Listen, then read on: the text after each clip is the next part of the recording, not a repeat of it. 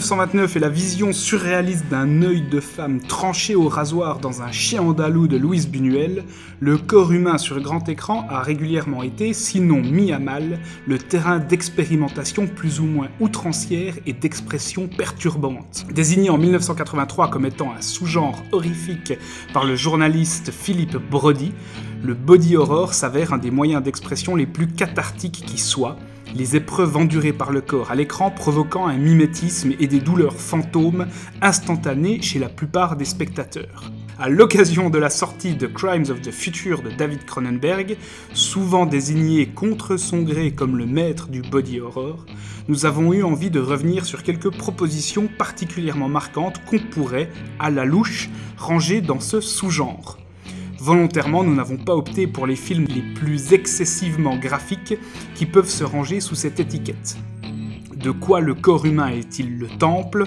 Que dit-il de notre condition, de notre évolution, de notre rapport à la technique et à la science, ou plus généralement, que somatise-t-il Pour tenter de répondre à ces questions, nous parlerons entre autres du film Possession d'André Shulavsky et de Tetsuo de Shinya Tsukamoto.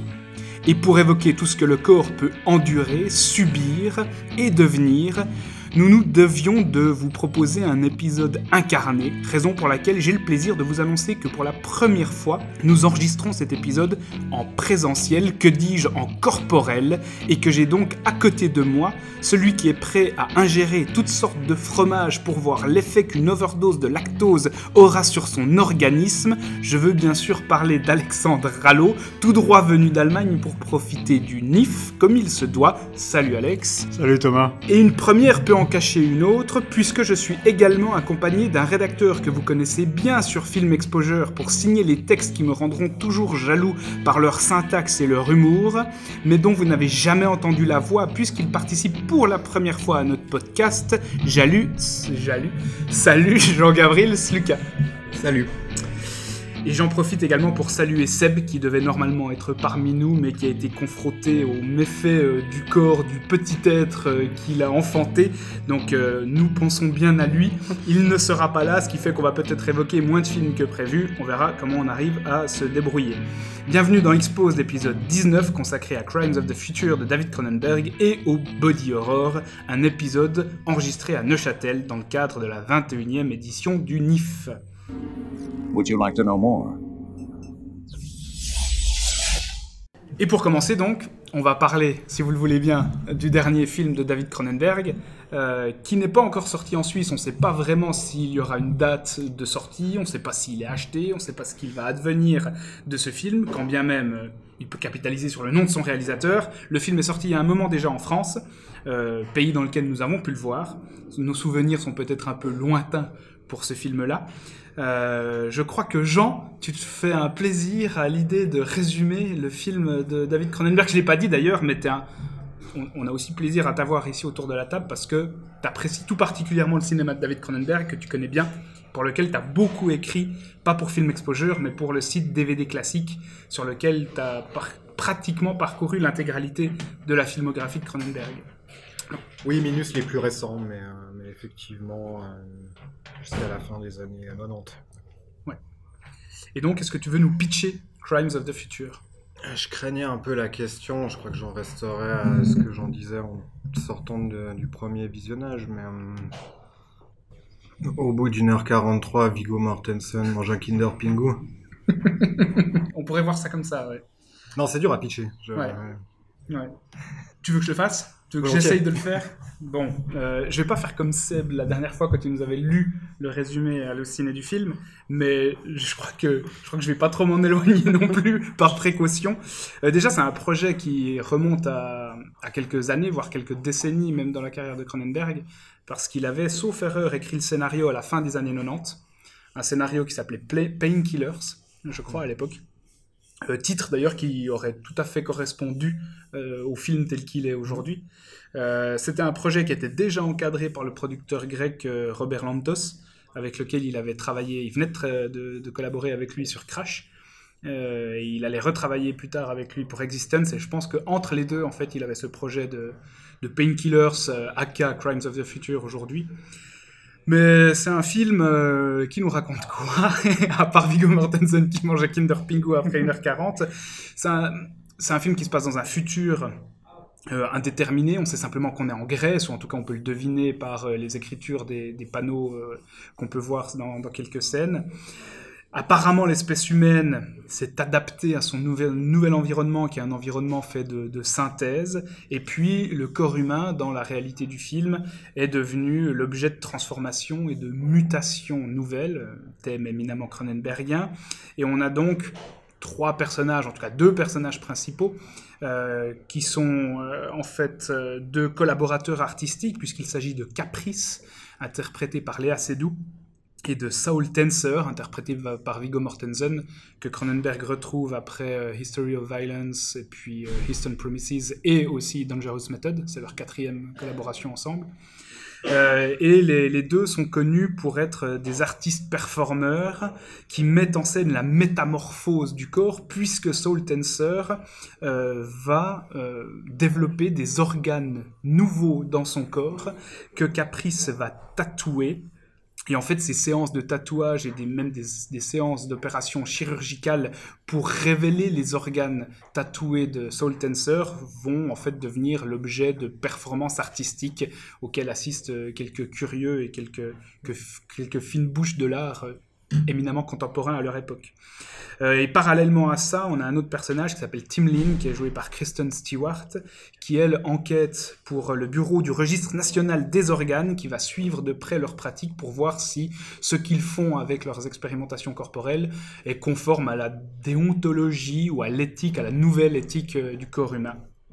Et encore parallèlement à tout ça, euh, on a un groupe mystérieux de terroristes, ou qu'on peut qualifier de terroristes, qui veulent euh, profiter de la notoriété de Saul pour révéler au monde que la prochaine étape de l'évolution humaine est peut-être euh, salvatrice pour l'espèce et qu'il faut idéalement viser une consommation de plastique pour devenir un être euh, capable de continuer à vivre au milieu de son environnement qui lui aussi a évolué. C'est un film qui est très théâtral dans, sa, dans son dispositif parce qu'on a, on a un nombre de décors vraiment réduit au minimum. Euh, tout se joue dans quelques lieux uniquement, euh, dans une atmosphère assez crépusculaire. Beaucoup de personnes ont dit que s'il s'agissait d'un film testamentaire pour, euh, pour Cronenberg, parce qu'on retrouve, hein, il fait une forme de bilan un peu d'un certain nombre de ses thématiques, je sais pas, on, on aura l'occasion de discuter de ça. Et puis visuellement, on est très très proche de ce qu'il a pu faire avec Existence, et thématiquement aussi assez proche de Vidéodrome. Mais bref, euh, je vais vous donner la parole pour, pour nous dire ce que vous avez pensé de ces crimes du futur, et puis en quoi est-ce que, parce que c'est ça qui va nous intéresser, je pense, tout au long de l'épisode, en quoi est-ce que ce qu'il fait ici avec le corps, et avec euh, ses expérimentations corporelles, et ce qu'on peut qualifier de body horror, même si Cronenberg rejette un peu cette étiquette-là, en quoi est-ce que c'est intéressant à commenter aujourd'hui dans l'évolution de la filmographie de Cronenberg, et puis en quoi cette proposition-là, elle a quelque chose de particulier dans ce film-là? Je sais pas qui veut commencer, Alex, Jean. Jean, puisque c'est ta première, peut-être on t'écoute. Ce que tu as pensé de ces crimes du futur? Euh, J'étais assez partagé en le, le découvrant et, et quand même assez stimulé. Je l'ai vu en salle une première fois. Euh, je l'ai revu et ça ça change pas beaucoup à cet égard. Le film me plaît assez, il m'ennuie aussi. Euh, j'écoutais plus du tout ce qu'il disait la deuxième fois, mais j'arrivais tout à fait à le regarder. Ça me pose question sur le body horror parce que j'ai l'impression que c'est l'aspect euh, presque le moins intéressant ou, ou redondant du film. Euh, il est pas si organique d'ailleurs si on y regarde de près. L'usage de CGI qui sont pas. Enfin, il y en avait déjà chez Cronenberg, mais il y en a quand même plus là. euh, ça m'aide peut-être à faire le, point sur, euh, sur ce qui m'intéresse toujours chez ce cinéaste et peut-être ce qui m'intéresse moins. Et je crois que c'est précisément le côté euh, qui sert surtout à la promo des films, mais de théoricien, d'un post ou transhumanisme, qu'on n'aurait pas briefé sur le fait que c'est Darwin qui avait raison et pas Lamarck, qui, qui est ce qui me paraît un peu à la surface, ou, euh, l'équivalent d'un pancréas dont on ne connaît pas l'utilité réelle. Et, euh, Pourquoi Darwin plutôt que Lamarck? Euh, je l'ai entendu à la radio euh, et euh, j'étais étonné que personne le reprenne même un peu poliment, mais bah, dire très sérieusement que c'est très possible qu'on se mette à digérer du plastique parce que l'espèce humaine évolue. ou- Ce qui est d'ailleurs l'idée du personnage, euh, j'ai oublié son nom, mais de Viggo Mortensen. euh, Ouais, merci. Euh, ça me pose pas du tout de questions ou de problèmes en termes de, de fiction, mais euh, Mais c'est pas ce que je prendrais très au sérieux si c'est ce qui a euh, attiré du film. Mais il y a, euh, il y a toujours une dimension existentielle chez Cronenberg, mais ça, il faut revenir plus tard. Mais le, ressassement du film me paraît pas euh, absolument euh, fortuit. Il y, a, un élément extrêmement euh, autoréférentiel, à un point qui tient presque de la, la private joke, enfin mettre des bruits de mouche, euh, avoir un Mortensen vieillissant qui, qui ressemble beaucoup au cinéaste euh, qu'on a pu voir dans un court métrage récent euh, jouer sa propre mort. Euh, c'est vraiment un film, je pense, qui parle de, Cronenberg et, de sa carrière. Par rapport à la datation du script, qui est de l'époque de- d'Existence, qui est un peu dans ses couleurs d'ailleurs. J'ai l'impression qu'il suggère qu'il aurait pu aller vers une carrière muséale et qu'il y a une raison précise pour laquelle il le fait. Enfin, pour laquelle il, l'a- il le fait pas, pardon. Il l'a Mm. pas fait. Euh, C'est aussi l'aspect peut-être un peu étrangement daté du film. C'est- facile de projeter ça quand on est au courant, mais, euh, mais je trouve que on, sent que le script n'est pas n'est pas récent et dans les derniers qu'il a qu'il avait écrit, euh, notamment sur sa vision du monde de l'art où on est un peu dans une idée de la perf, là où où là il y a Abramovich en caricaturé, mais je crois pas qu'on soit vraiment dans ça maintenant. Mais euh, j'ai l'impression que ça parle de quelque chose qu'il a voulu ou pas pu éviter. Euh, et que ça parle aussi d'un sentiment d'inadéquation qu'il a maintenant et d'un laïus de, de 8 ans dans sa filmographie. Euh, bah, ça arrive de pas tourner pendant 8 ans, mais c'est un cinéaste qui, qui a annoncé qu'il ferait plus de films à un moment euh, et qui avait l'habitude d'en faire quand même plus régulièrement que, que ça. Euh, C'est parce que c'est de l'organique, Cronenberg, donc une espèce qui se met à manger du plastique, c'est un peu euh, celle dont il fait pas partie. Euh, et c'est un personnage qui meurt au final de manière un peu sacrificielle, même si on peut pas complètement le prendre au sérieux. Ou, euh, Enfin, j'ai trouvé que ça parlait pas mal de, de sa place ou de sa non-place justement dans, dans l'industrie du cinéma et, euh, et par rapport à un public euh, qu'il n'a pas forcément très envie de satisfaire.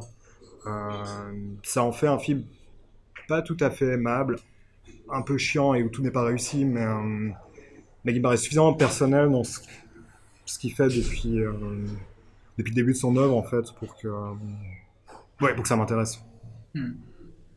J'avoue, ça, me- paraît assez évident que euh, le personnage de Viggo Mortensen soit un avatar en fait de Cronenberg.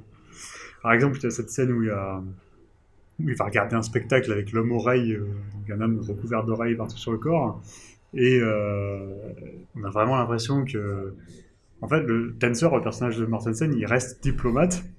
euh, par rapport à son, jugement par rapport au, spectacle qu'il est en train de voir, mais il fait clairement comprendre que euh, c'est du, faux, c'est du faux body horror. En fait, c'est de la, c'est de la fausse exploration de ce qu'il est possible de faire avec le corps comparé à ce que lui il fait avec son propre corps. Notamment parce que c'est quelque chose qui n'est pas intériorisé. Ouais. C'est uniquement une démonstration, une performance euh, extériorisée, mais qui, qui ne vient pas de l'intérieur. En plus, il dit, euh, c'est pas lui qui le dit, c'est un autre personnage qui dit, mais les oreilles supplémentaires ne marchent pas. Ouais, ça sert à rien. Ouais, ça ne sert à rien. Tous les scènes, c'est un slogan en fait. ouais, ouais, exactement. Mm. Mais par rapport à ce que disait Jean, Jean disait qu'il avait vu le film deux fois et que la deuxième fois il l'écoutait plus, mais il le regardait. Toi, quand tu m'as fait juste un petit retour après l'avoir vu, tu me disais presque l'inverse en me disant euh, visuellement, si j'ai bien compris que ça t'avait pas aussi stimulé que ça, mais par contre c'est un film que tu avais adoré écouter que et que tu adorerais lire en fait. C'est un film dont le texte est intéressant, mais je, euh, trouve dont euh, la, mise, la mise en image, en fait, ben, fait perdre un peu au texte de sa superbe. Même si, même si le texte est intéressant en soi, mais je trouve que, comme Jean le disait, il y a la, redondance, la répétition avec euh, la filmographie préexistante de Cronenberg, en fait. Euh, je pense beaucoup à Vidéodrome, en fait. Euh, Et c'était... C'est un peu comme si, là, Cronenberg, il nous, propose le, les chirurgies sexuelles, quoi. les gens qui veulent, faire de la chirurgie, le nouveau sexe, donc. Comme si on avait besoin d'un- d'une nouvelle identité sexuelle. mais, euh, mais ouais, alors que c'est euh, c'est quand même quelque chose qui, en substance, avait déjà été traité euh, dans Crash, par exemple. Dans, euh, je sais que t'aimes pas Crash, toi, je sais pas toi, Jean. C'est ce que je préfère. Le Crash, ouais, j'aime beaucoup Crash aussi. C'est le film que tu préfères Crash? Oui, Ok. carrément. Ouais. ok. Et je te trouve pas qu'il y avait, euh, il y avait déjà ça, en, en, en tout cas en sous-texte, là, le, le fait de conquérir en fait une nouvelle forme euh, de jouissance sexuelle à travers euh, l'évolution du corps humain. C'est pas la même évolution évidemment. Euh, c'était avec, avec le, la, mutation avec la technologie automobile quoi. Et cette fois c'est avec la, les possibilités qu'offre la, chirurgie. C'est en ça que je le trouvais redondant. Peut-être. Les, motifs, Ouais, ouais, l'esthétique, euh, un peu l'écriture de, de Mhm. cette période. Bah, bah, Crash est, euh, bon, d'une part beaucoup plus violent, même en termes de jouissance ou de ce qu'il Ouais, recherchait, mais c'est aussi des rapports amoureux euh, plus forts. Là, c'est très désincarné. Ah, mais c'est très clinique dans Crime- Crimes, c'est clair. On dirait presque des personnages qui ont, qui ont démissionné de leur, euh, de leur propre rôle. Mm. Étrangement, celle que je trouvais la, la plus passionnée, aussi, bah, j'ai l'impression que c'est celle qui a été le mieux dirigée ou la plus intéressante dans le film, mais le, le personnage de Christian Stewart, peut-être parce qu'elle a un jeu souvent très mécanique et que euh, Cronenberg sait très bien utiliser ça.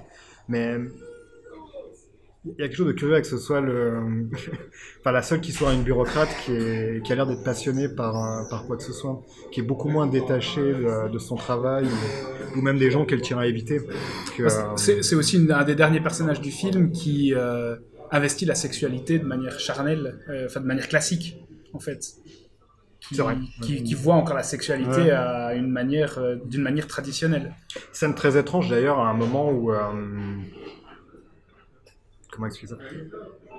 Il y a un spectacle qui a été plus ou moins hacké par elle, mais au niveau du, du corps d'une personne sans trop spoiler. Et euh, tout le monde réagit par une forme de scandale. euh. Mais on aurait fait la même scène avec des gens qui réagissent en applaudissant et en criant au génie. Je pense pas que ça aurait fait. dif- Enfin, pour moi, ça n'aurait fait aucune différence en fait. Mm. Je ne comprends pas ce qui scandalise un public par rapport à ce qu'ils ont vu avant. Ou euh, il y, a, il y a quelque chose qui ne prend vraiment pas au niveau de, de, de l'incarnation de la, de la chose. Mais... Mais en fait, c'est un film dans lequel le, le sexe charnel dont tu parlais, Thomas, n'est- est en voie de disparition. En fait. Ouais. Euh, il, est, c'est- il est plus possible à cause de l'évolution du corps humain par rapport à son environnement. euh, euh, c'est un peu un monde post-apocalyptique, en fait. Mhm. Et, euh, et c'est la recherche, parce que c'est un peu l'idée que euh, l'humain ne peut pas vivre sans une forme de rapport euh, au sexe et que elle va peut-être euh, prendre une, nouvelle forme en fait et que cette forme il faut qu'elle euh, qu'elle conquérisse de nouvelles frontières en fait mais le problème c'est que c'est que le- les, images ne suivent jamais l'idée je trouve Hmm. Ouais, t'as pas. Si on compare le film à un vidéodrome, t'as pas du tout de représentation incarnée Ah bah, du, du juste- concept intellectuel Juste qui sous-tend le film. simple, simplement la scène où il passe à travers l'écran suffit dans Vidéodrome à, à donner aux images une puissance euh, qui, qui n'est pas dans Crimes of the Future. Hmm. mais comment vous le percevez par rapport à ces films plus récents, euh, explicitement moins incarnés et, plus bavards aussi d'une certaine manière? Pour moi, Cosmopolis, ça reste un film ultra incarné quand même, dans, dans le dispositif de mise en scène qui est déployé dans la limousine. euh, je trouve que Cronenberg arrivait vraiment à réinventer l'espace et puis à donner du sens à, sa mise en scène euh, par ses choix de cadrage dans, Cosmopolis, alors que là, je le perçois beaucoup moins. Je, et alors, Maps, Maps to the Star, il faudrait que je le revoie pour, euh, pour vraiment comparer les deux, mais j'ai l'impression que là, il est vraiment dans un dispositif, comme je le disais avant, très théâtral. C'était un peu le cas dans son film sur Freud, non? Euh, moins, j'ai l'impression. Enfin, Cronenberg a toujours dit que pour lui, l'essence du cinéma, c'était des gens qui parlaient. C'était filmer des gens en gros plan qui parlent.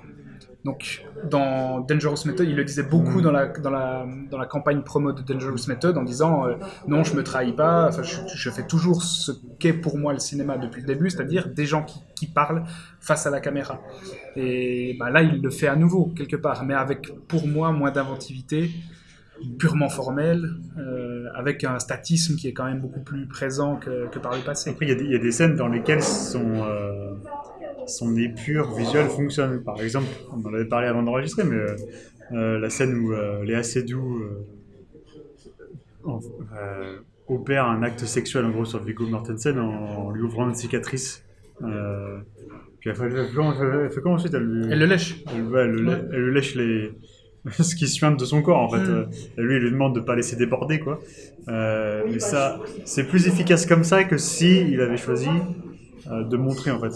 Ouais. Euh, dans cette scène-là, Hmm. tu vois, ça marche, mais euh, il va pas, ouais, il va jamais assez loin avec les mutations physiques, je trouve. il y a l'élément de styliste paresseux, mais euh, c'est simplement un metteur en scène qui, euh, qui sait filmer des belles femmes. Euh, La manière dont une est boutonnée jusqu'au haut de sa chemise et ressemble à un petit lutin euh, très inhibé, à l'inverse, comme le, le caractère assez naturellement voluptueux de Léa Seydoux est, est évité très longtemps avant d'être utilisé. Mhm. Euh, je trouve que par la bande, c'est quand même un film assez sensuel en fait. Hmm. Moi, j'ai trouvé, alors j'ai trouvé qu'il y avait du sensualisme qui sortait, enfin de la sensualité qui, qui se dégageait du film quand même assez nettement.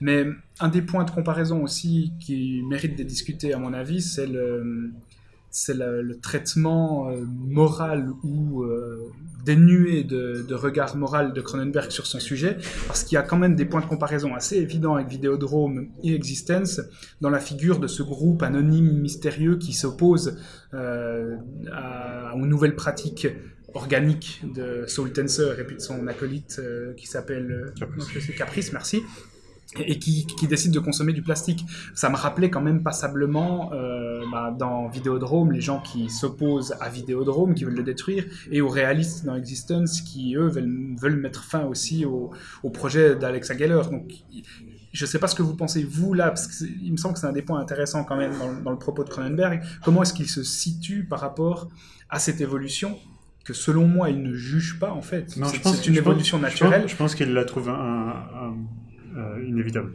Elle est inévitable, Ouais. totalement. Mais il propose quand même toujours une figure d'antagoniste qui s'oppose à cette évolution et qui essaye de trouver un, un palliatif là euh, écologique.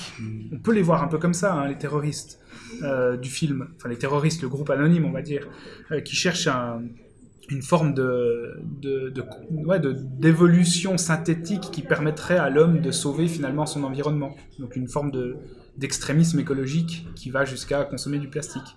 Je ne sais pas, Jean, ce que tu penses de, ça par rapport à ce qui précède dans sa filmographie. Hum, alors par rapport à ce qui précède, je sais pas. euh, Il y, a- plusieurs choses.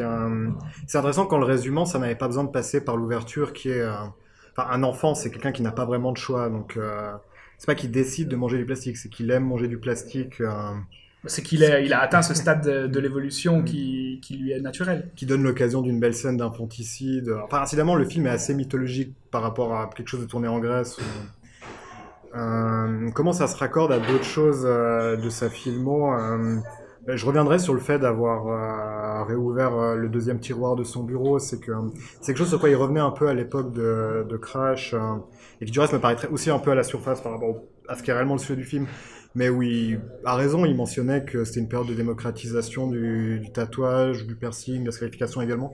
C'est euh, quelque chose qui revient ici avec euh, les, les personnes qui se blessent, qui- à des fins esthétiques. Elle est assez doux qui se fait mettre des implants. Oui, et il y en a dans la rue qui, euh, enfin, un peu comme si elle se faisait tatouer, mais Ouais. c'est enfin, en tirant un peu à une pratique normale. Mais...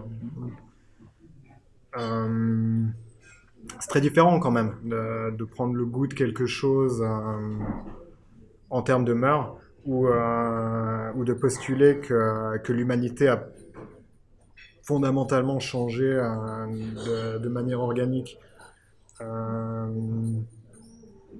je pense que l'image d'un enfant qui mange une, une poubelle, c'est plus idiot en interview de dire que c'est ce qui va arriver dans 300 ans, enfin, caricature exprès, Mm. mais c'est plus intéressant que, euh, que le truc un peu dissertatif sur euh, pourquoi des gens se scarifient. Mm. Le film mélange un peu les deux, je crois. Ce qui t'intéresse, c'est plutôt le premier. À l'écran, ouais. Ouais. ouais. C'est moins immédiatement dérangeant au niveau physique en fait, de voir, euh, de voir quelqu'un manger une poubelle en plastique. Mm. Euh, parce que, que- comme tu dis, Jean, il y a une, une, espèce, une dimension qui fait qu'on rejette un peu l'idée en fait. Euh, on se dit non, ça, Ça paraît absurde. ça paraît absurde, Mm. effectivement. Alors que des gens qui. On sait que des gens se, Se se, scarifie. se scarifient, euh, modifient leur corps déjà. Même dans des visées artistiques, déjà actuellement. Donc, ouais, euh, ça existe ouais. déjà, effectivement. Euh, alors que euh, l'idée, si on creuse, est effectivement plus, a plus de portée au niveau, au niveau évolution de, de l'humain, quoi. Après, je sais pas ce que vous pensez de- du sort qui est réservé au, au cadavre de l'enfant, en fait.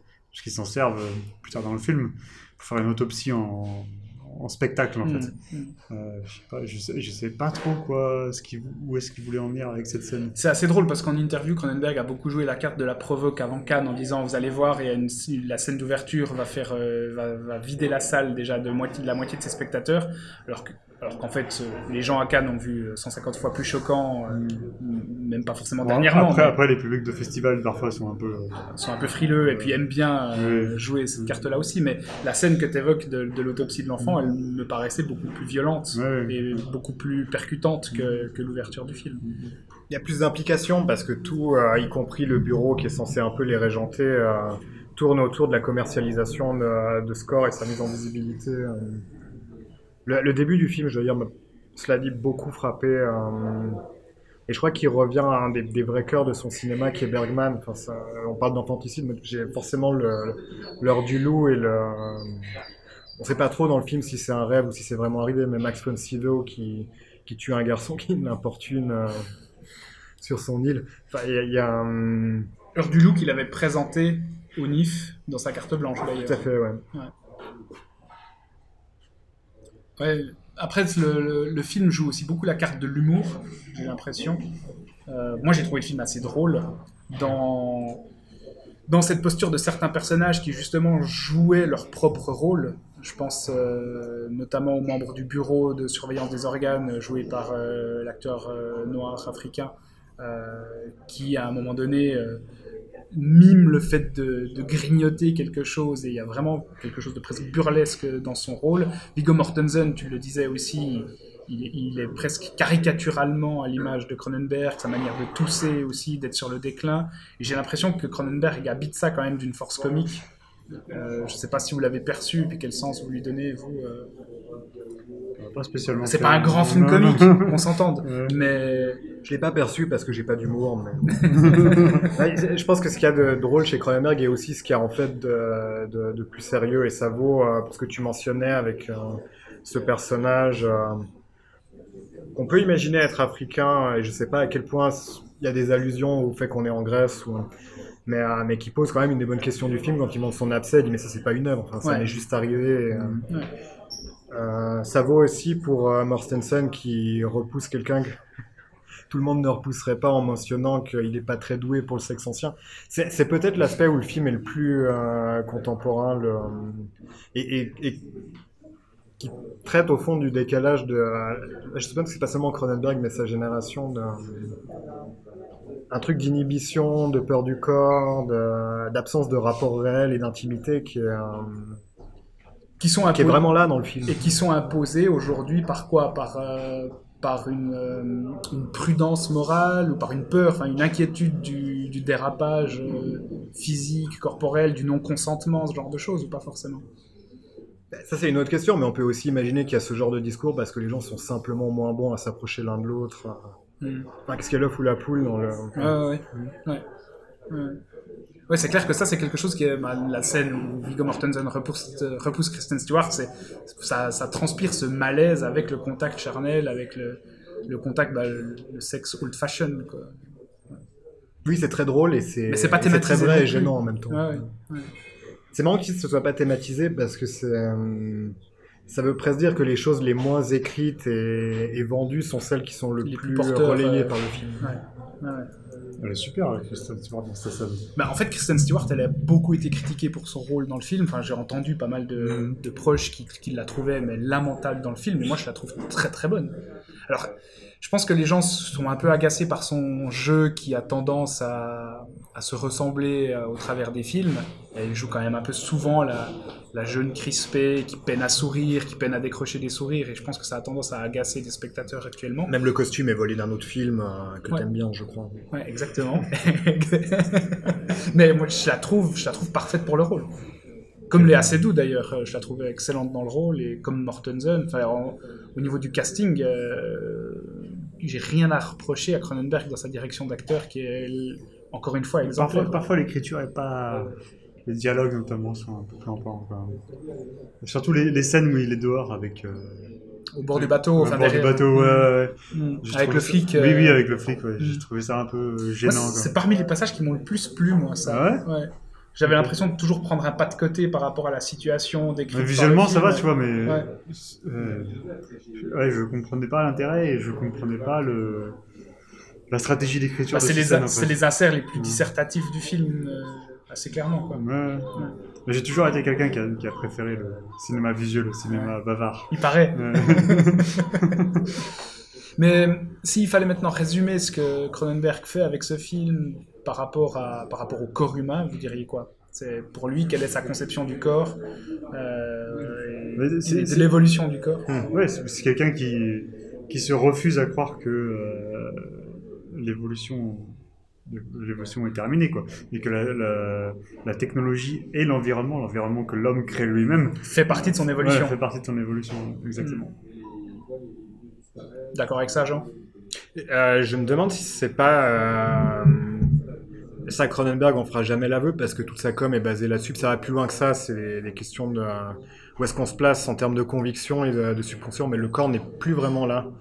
Euh, ce qui est pas nouveau dans, ce qu'il avait amorcé. Et souvent, c'est pour ça qu'on disait pas avant Ah, c'est le film de trop. ou euh, C'est qu'il avait très consciemment, après Existence, euh, commandé les scénarios d'autres personnes et, travaillé autre chose.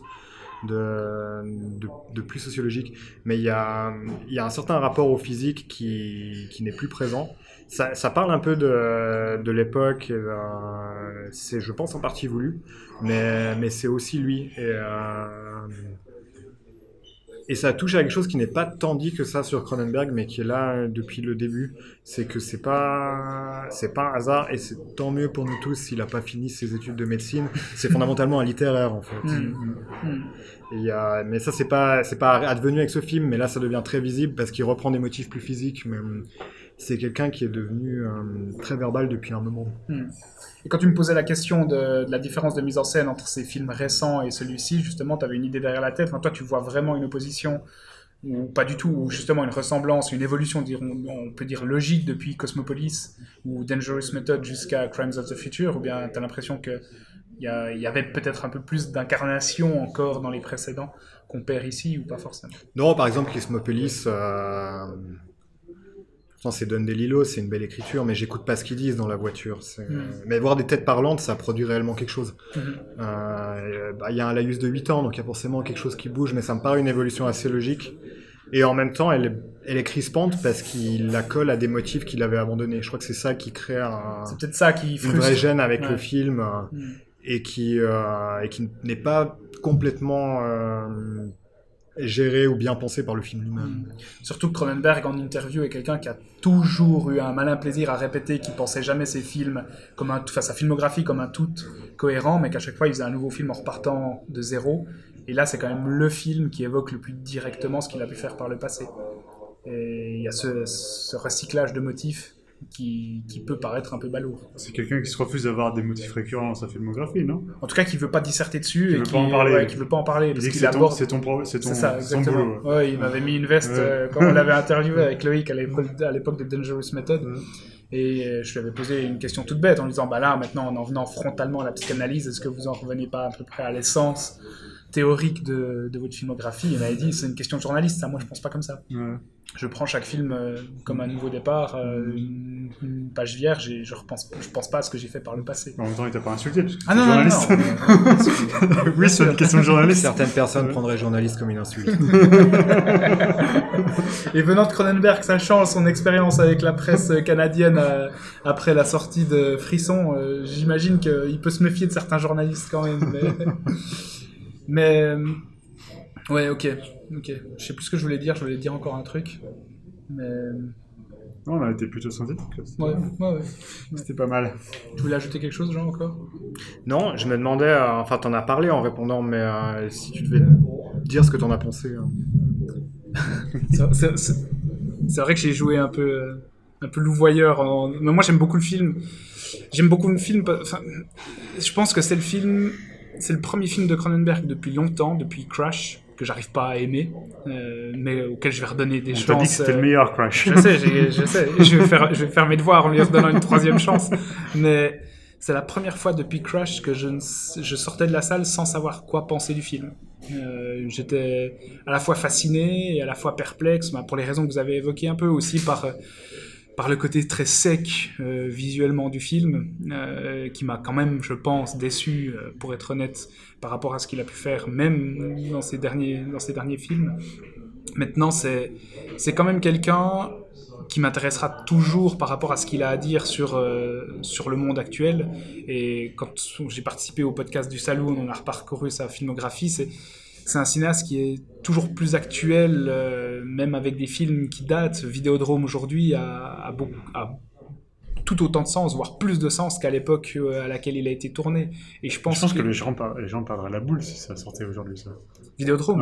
Ouais. Ouais, ouais. Et si tu l'as, Vidéodrome, si tu le sors aujourd'hui en, en le réactualisant avec notre technologie actuelle, je pense effectivement que ça, ça a de quoi faire euh, péter quelques têtes. Ouais. Mais Dans Scanners. comme dans, comme dans Scanners. Mais le, je pense que Crimes of the Future, c'est un film que je vais avoir beaucoup de plaisir à revoir assez hum, régulièrement, Mm. euh, par intervalle euh, peut-être éloigné, mais quand même, le, j'ai j'ai envie de le revoir. J'avais envie de le revoir en, Régulièrement, mais pas fréquemment. C'est ça, exactement. exactement. Mais ça peut être régulier à 10 ans d'écart, c'est ça. Tout à fait. C'est ça, c'est la définition de régulier. Mais en fait, ce que j'adore chez lui et ce que j'ai retrouvé là et donc qui m'a quand même contenté, c'est ce regard, ben, comme tu disais Alex, d'un scrutateur, d'un commentateur, d'une évolution qu'il accepte. Et même, c'est un discours que je, que je trouve assez rare, pas seulement au cinéma, mais de manière assez répandue, d'intégrer l'évolution technique comme étant une évolution naturelle.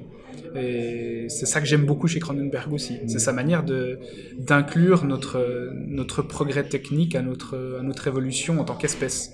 Euh, c'est la suite de la courbe. Et je le retrouve dans je le retrouve dans ce film-là et c'est un discours qui mérite d'être entendu. Et, et là, il y avait il y a ce côté très mélancolique euh, dans le film qui m'a quand même bien parlé. Il y a il y a quelque chose d'assez touchant quand même dans la figure de Viggo Mortensen avec cette piéta finale. euh, ou sans, sans forcément enterrer le réalisateur avec le film, parce que je ne vois pas forcément un film testamentaire, mais il y a un constat qui est, qui est sinistre. Euh, Pardon, je, je parle Non, un peu sur autre chose, mais euh, il y a un truc qui m'avait frappé dans le, dans le production design du film, en fait. Où tu as, vraiment une technologie qui a l'air extrêmement avancée pendant les, les opérations. Mhm. Et puis après, tu as ces espèces de chaises, là. Oh putain, ouais. les, chaises, euh, les, chaises. les chaises qui sont recyclées de- des- des- des- des- des accessoires de- d'existence, quoi. Il faut en parler des chaises. Parle-en. ah non, moi je vous pose la question, là. C'est quoi le délire sur les chaises? Ouais, qui s'est rendu dans la déchetterie euh, des non utilisés euh, pour le festin nu. mais- Mais c'est. Ça, c'est un autre élément un peu vicieux du film, euh, comme l'absence de sexe, mais euh, et qui et, et aussi, je crois, qui est dans les trucs bien vus. Mais c'est une société où ils sont censés faire des trucs de pointe et ils sont sous-développés pour tout. Ouais. Euh, leur bureau, c'est Ah ouais, des vieux tiroirs minables. a- ils ont à peine l'électricité. Mhm. Euh... Ouais, je sais pas, ça, ça me paraît assez bien vu en fait, d'imaginer une société qui est capable de faire des choses de pointe, mais, euh, mais qui n'a même plus, euh, pour le commun des mortels, euh, les infrastructures de base en fait. Mais c'est quelque chose qui est tout à fait dans la lignée de, de ce qu'on vit actuellement avec les risques de pénurie énergétique, euh, où tu as une technologie de pointe qui est à disposition, mais tu peux plus l'utiliser.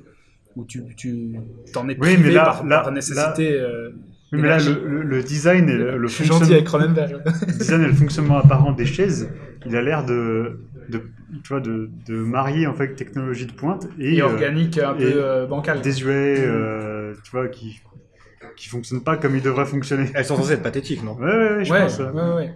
Et elle, elle symbolise quand même cette idée que le corps a toujours besoin d'être en mouvement, que ce soit quand il dort ou quand il mange, pour trouver une forme de stase. Oui, euh, même après la mort, d'ailleurs. Il bouge Ouais. le plus quand il est mort, euh, après que le, le type qui était dans sa chaise a passé son temps à s'empiffrer visiblement. euh, euh, se fait tuer par les, les deux Mm. femmes qui viennent chez lui. Les euh. techniciens. Il y a Ouais. quelque chose d'absolument ridicule dans cette mort et dans, dans cet objet qui continue de frétiller. euh. Mais c'est assez intéressant cette idée du mouvement qui, qui, qui, qui est nécessaire à une Mhm. forme d'équilibre. Je suis pas fan de la chaise, mais je crois qu'ils avaient percuté au moins sur le tournage que, que c'était un peu ridicule. Et ça devient presque un, un ressort comique aussi. Complètement, oui. Parce qu'il y, a- il y a quelque chose d'absurde, Oui, oui, enfin, oui. de, de- de grotesque. Ouais. Elle est grotesque en Ouais, fait. Et, ouais. et Mortensen qui essaye de bouffer sur sa chaise est grotesque aussi. Et c'est peut-être que- méta, mais est-ce qu'il dit pas au public? Pardon, je, je voulais pas te... C'est peut-être aussi une manière de dire Ah, vous voulez ça, euh, mais euh, je peux faire de la récup. hein. Il y a plein Ouais. de, il y a Regardez plein de ce que j'avais laissé de euh. côté. Ouais. Mm. Est-ce que le, le personnage du père du gamin qui se fait qui Mhm. se fait ouvrir. Ouais. Euh, on fait gros spoiler, hein, gros spoiler. Ouais, hein. ouais, ouais. Euh, mais donc euh, à la fin de, à la fin de l'exercice d'opération sur le, sur le gamin, il va s'asseoir dehors. C'est bien vu, hein, il va Mhm. s'asseoir dehors Mhm. et il se dit mais c'est pas ça que je voulais. En fait, c'est pas ça que je recherchais dans dans cette. euh, Bah, parce qu'en fait, lui, il, il s'attendait à ce que l'autopsie révèle un, un nouvel, euh, un nouvel organisme Mhm. euh, apte à digérer le plastique. ouais, ouais. Et que ça allait être l'épiphanie, la révélation d'une. Mais est-ce que Cronenberg, il, il dit un truc à ce moment-là quand même? Parce qu'il se fait quand même, le personnage fait quand même percer la tête. euh, voilà, enfin, il se fait tuer à ce moment-là Ouais. par des perceuses quoi. Je me demande s'il se dit pas c'est que c'est que son la façon de penser du personnage en fait est, est invalide, n'est pas valable en fait. C'est pas comme ça qu'il faut penser l'évolution. Alors moi, j'en suis assez convaincu de ça. Comme, euh, comme j'ai l'impression toujours que Cronenberg condamne les réalistes dans Mm. Existence et comme il condamne, euh, je sais plus le nom exactement du personnage dans Vidéodrome, mais euh, c'est, pas- c'est Convex ou c'est l'autre? Euh, Je les confonds toujours les deux. Mais celui qui finalement veut tuer les gens qui consomment Vidéodrome. Ça fait de Cronenberg jusqu'à preuve du contraire, parce que c'est compliqué ce débat sur l'évolution, mais euh, pour le moment, il est dans le camp euh, considéré comme anti-scientifique. C'est le genre de théorie, euh, j'aime pas dire du mal de l'URSS, mais euh, un moment sous Staline, ils avaient des idées pseudo-scientifiques qui allaient dans ce sens-là et dont ils avaient de la peine à, à se départir. C'est euh, Tu le pas dans, très tu le grave. rangerais dans hein. le camp des anti-scientifiques. Euh, alors, s'il faut prendre le film comme étant sérieusement lamarckiste, euh, il faut qu'il ouvre un ouvrage de bio, parce que c'est, enfin, Ouais, ouais, ouais. en- jusqu'à preuve du contraire, c'est pas, c'est pas ça. Mais euh, c'est possible qu'il pense comme ça. Enfin non, c'est plus que possible, c'est ce qu'il dit en interview. Pardon. Ouais, j'ai toujours l'impression qu'il dit je, je décris, je commente, je, je ne juge pas, je décris une évolution qu'il épouse d'ailleurs volontiers dans son quotidien. C'est le premier à porter une Apple Watch, c'est le premier à vendre ses calculs Renault en NFT. Ah putain. oui. Euh, Oui, à saluer le, le fait de regarder des films sur des, ça. iPhones. ouais, il a adoré regarder des films sur son iPad. Bah, je trouve plutôt sympathique ce côté de, de troller les technophobes. euh, c'est, enfin, dans de, je pense que dans son point de vue, c'est la même question, mais c'est peut-être pas tout à fait la même. euh. Hmm. Euh, ensuite, il y a la question de, c'est une scène un peu annexe, mais qu'est-ce que c'est de, de se faire percer par deux personnes euh, euh, en, en tout cas, en regardant le film, indépendamment de, de ces questions-là, Mhm. je le prenais pas comme le, la, la, la validation de. C'est pas une scène où si on la montrait au NIF, le public applaudirait. Voilà, c'est comme ça Ouais. que je le dirais vite. Hmm. Et, euh, et je crois que Cronenberg est, est un peu ambivalent par rapport à ça. Peut-être qu'il se dit que ce sont les gens qui vont mourir et donc qui doivent mourir parce qu'il vaut mieux être dans le camp des gagnants. Mais, euh, mais c'est plus compliqué qu'un. C'est, c'est- je le vois pas comme la mise à mort d'une, d'une idée ou d'une attitude qu'on Ok, réfute. ok. Euh, peut-être parce qu'humainement, c'est très compréhensible que, que cet homme soit assez affecté. Hmm. Ok. On peut en rester là pour le Cronenberg, si ça vous va. Ouais. Et puis euh, passer donc euh, directement à Possession d'Andrzej Zulawski, sorti en 1981, cinéaste polonais exilé euh, en Europe occidentale, en Europe de l'Ouest à l'époque, pour proposer un film qu'on a décidé sur l'initiative de, de Sébastien l'absent d'inc- d'inclure dans notre corpus aujourd'hui parce que euh, non seulement il est mentionné comme film appartenant au sous-genre du body horror, mais j'ai l'impression, et Jean, je suis sûr que tu es d'accord avec moi, que, enfin j'espère, que c'est un film qui traite de manière extrêmement originale le, le rapport au corps et puis l'horreur que ça peut susciter. Euh, alors on est désolé que Seb ne soit pas là. Alex, t'as pas vu le film Oui, mais j'ai beaucoup d'opinions quand même. T'as beaucoup d'opinions sur ce film, t'es- t'es pas le seul. Non, puis je devrais me taire sur Tetsuo, donc on sera quitte. Donc euh, Jean, cette fois, tu n'y échapperas pas. Je te laisse euh, pitcher Possession de, de Zulawski. Euh, alors, Possession de Tsulaski, c'est un film que Sébastien Gerber, que nous saluons, avait choisi et, et il n'est pas présent aujourd'hui.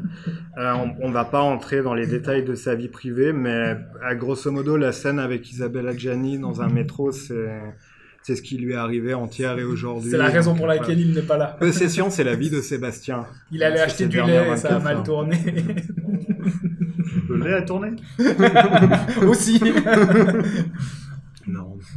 Euh, c'est un film qui se préoccupe pas beaucoup des gens, donc euh, je sais pas si c'est du body horror, mais mais il y a des corps, euh, il y, a, il y a des monstres. euh, je sais pas si c'est du latex. Il y a un peu de tout. C'est du plastique en tout cas. Peut-être, il y a beaucoup de, de liquides différents dessus, donc c'est dur à, à distinguer. Ça fait Euh, envie, euh. Ah ouais, mais Zulaski était pas très content avec le rendu du monstre, je crois, mais il y a une grande capote géante avec des yeux et une bouche. on le voit assez peu. je vais à la Fnac.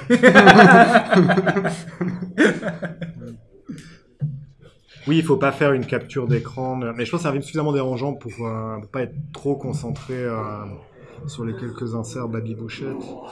Euh, ça se passe en, en Allemagne euh, de l'Ouest, à Berlin, avant la, la chute du mur. C'est un couple euh, joué par, j'oublie toujours les noms des personnages, je les retiens pas au départ, mais il y a Isabelle Adjani et, et Sam Neill. Euh, ce qui crée ces films aussi en doublage post-synchro, où il est jamais très clair dans quelle langue ça a été tourné. Ça, ça produit un effet d'étrangeté qui est, qui est très bien utilisé en possession. Enfin, peu importe. Sam Neill revient chez lui parce qu'il est souvent loin. Je j'ai pas très bien compris le métier qu'il fait, mais il est un peu en porte-à-faux avec sa hiérarchie. Euh, Il est question d'observer des ours polaires, euh, mais on comprend que c'est pas exactement ça qu'il fait non plus. C'est presque sous-entendu qu'il appartient à une forme de service secret euh, en mission, mais on sait pas trop où et on sait pas trop pourquoi. Mais Ouais. C'est un, un pseudo-métier pour les services de renseignement. Il est même pas très clair quel Ça. service de renseignement exactement, mais plutôt pour l'Ouest. En tout cas, avec des gens qui portent des chaussettes roses, donc c'est plutôt l'Ouest.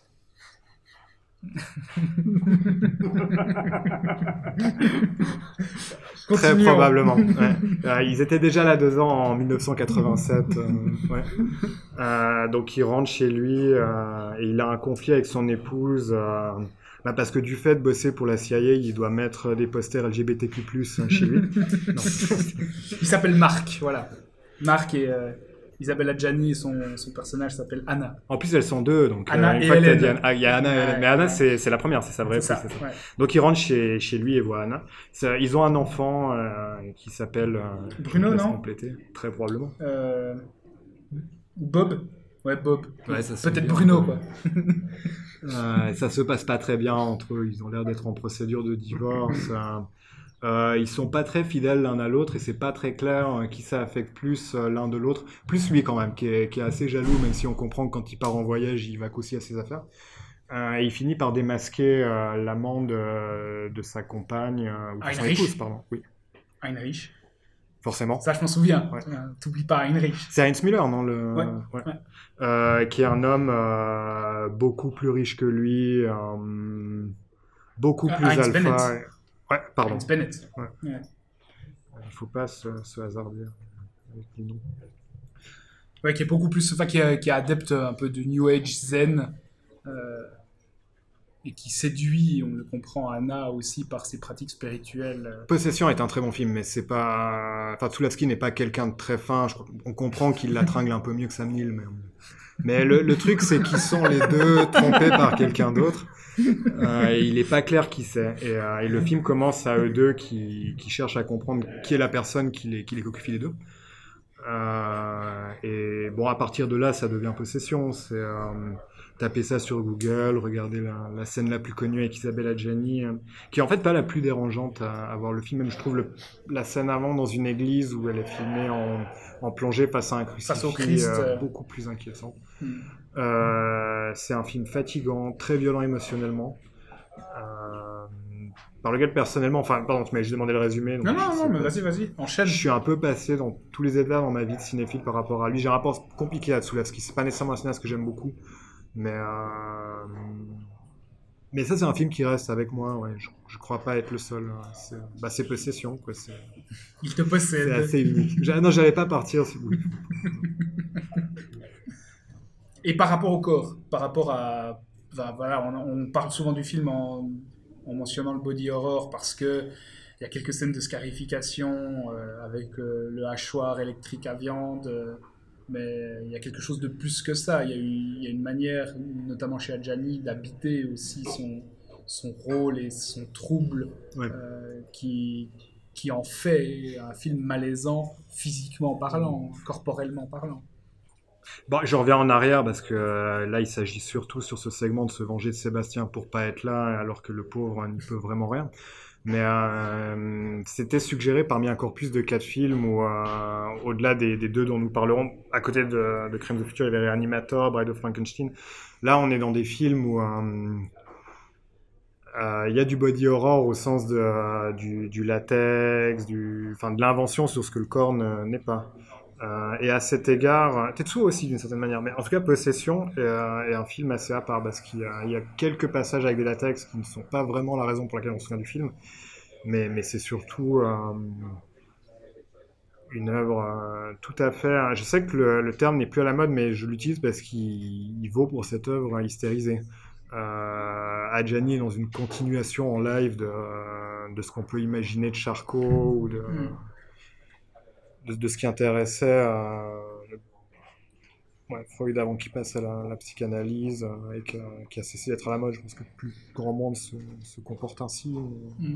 Enfin, elle a un double qui est assez chill et ça, ça pose la question géopolitique du film. C'est tous les personnages finissent par avoir des doubles. Parce que On est à Berlin, et enfin, non seulement les personnages, mais aussi les lieux. Euh, on est, euh, bah, on est dans, dans l'Europe de l'Ouest, mais l'appartement dans lequel se réfugie le personnage d'Anna pour aller fricoter avec cette créature euh, est littéralement à deux mètres du mur qui Ouais. donne à l'est, Filmé par, euh, par un cinéaste euh, polonais. euh, qui est en exil, Berlin. qui est en, qui est en exil. après- Berlin-Ouest et dans l'est de l'Allemagne, en fait. Ouais, c'est ça. Exactement. ouais, ouais. Et tu faisais bien de relever les, les services de renseignement. Il y a une dimension euh, de, de guerre froide euh, finissante. Ou, euh, pour rester un peu sur ce qui peut dater ou pas les films, non pas que ce soit très important, euh, l'apocalypse nucléaire qu'on devine au final était peut-être moins frappant passé la chute du mur. Mhm. Euh, ça rend le film différent à, à revoir en, en 2022. Mais, euh, mais, mais c'est un film que j'apprécie aussi, non? Moi j'adore, ouais. Ouais, j'adore. C'est un film que j'adore aussi, enfin que j'adore. Peut-être que tu ne l'adores pas littéralement, mais je l'ai je l'ai découvert assez tardivement. Je l'ai vu une première fois il y a 5 ans. Et je l'ai redécouvert là, euh, en- dans le magnifique pressage euh, du chat qui fume en version restaurée. Et c'est un film qui, euh, en fait, qui est dépouillé de tout discours. hein. C'est l'an- c'est l'antithèse du Cronenberg par rapport à ça. C'est-à-dire que c'est un film qui ne théorise jamais sur ce qu'il représente mais qui se contente de le représenter et de te le faire euh, ressentir d'une manière très viscérale. La, la- gestion des ellipses, par exemple, la chronologie du film, paraît à certains moments complètement éclatée, parce qu'au moment où Sam Neill euh, se fait quitter par le personnage d'Isabella Gianni, on a l'impression qu'on le retrouve parfois quelques années, quelques mois plus tard, avec une barbe et un appartement qui est complètement saccagé, et on a, on a énormément de difficultés à, situer chronologiquement ce, genre de, de, moments parce que la scène qui suit peut être une scène où les deux se retrouvent côte à côte et puis discutent en essayant un peu de se rabibocher. Donc euh, il, arrive à très bien faire sentir, et visuellement et dans, les dialogues, dans l'évolution des dialogues entre les personnages, l'évolution en dents d'un couple qui, euh, qui peut alterner vraiment entre la, catastrophe et puis le, le potentiellement, la, potentielle réconciliation. Après, euh, visuellement, c'est un film qui est, qui, est, qui est assez stupéfiant. Tu parlais du doublage, hein, il, il réalise ses films en post-synchronisé, on ne sait jamais vraiment si on doit le regarder en français ou en anglais. Euh, mais c'est un film qui peut se passer aussi de dialogue, tout simplement. Euh, je pense que tu montres le film à quelqu'un qui ne comprend ni l'anglais ni le français, Ah, euh, je pense qu'il comprend tout à fait le film. Les gens qui crient, c'est assez universel. Ah, c'est ça. ouais. Et en termes de mise en scène, c'est un film qui est, qui est extrêmement impressionnant aussi, avec les travelling très très longs, très très mobiles. Euh, je ne sais pas si Michael Bay s'en est inspiré pour ses travelling circulaires qui, qui tournent autour des personnages qui parlent, mais il y a une fluidité constante de, de la caméra qui, qui est à la fois nerveuse mais jamais irritante dans, dans, dans, dans son mouvement. Enfin, c'est un film qui est, qui est organique en fait dans, la mise en scène, qui arrive vraiment à, à saisir ça.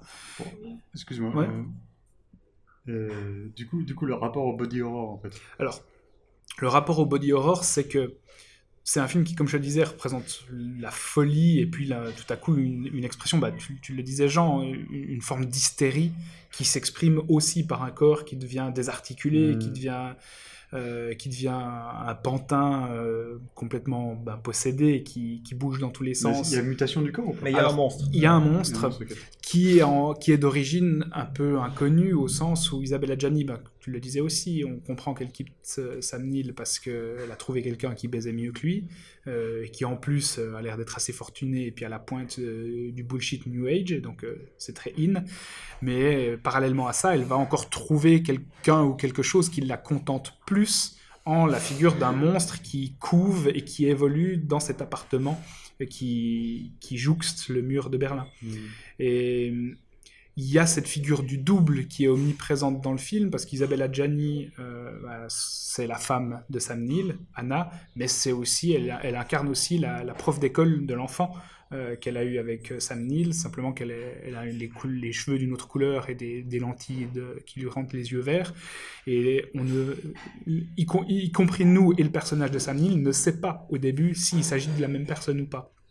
Et le monstre, alors là aussi on spoil comme des porcs, mais alors désolé Alex, puisque tu l'as pas vu, mais le, le monstre qui évolue et qui, qui est un monstre d'utilité sexuelle, en tout cas d'une certaine manière, Mm. dans, dans cet appartement, finit par devenir le double de Sam Neill. Et la figure du double est omniprésente parce que chaque personnage termine pratiquement par avoir son double Mm. ou presque double qui Mm. est présent à l'écran. Et puis la ville elle-même, la société elle-même euh, se, se trouve scindée en deux. Et en fait, tout vole, tout vole en éclats, tout est dédoublé et vole en éclats, que ce soit l'identité personnelle, l'identité individuelle, le couple, euh, la société, l'Occident même. En fait, on peut le voir aussi comme une forme d'Europe éclatée.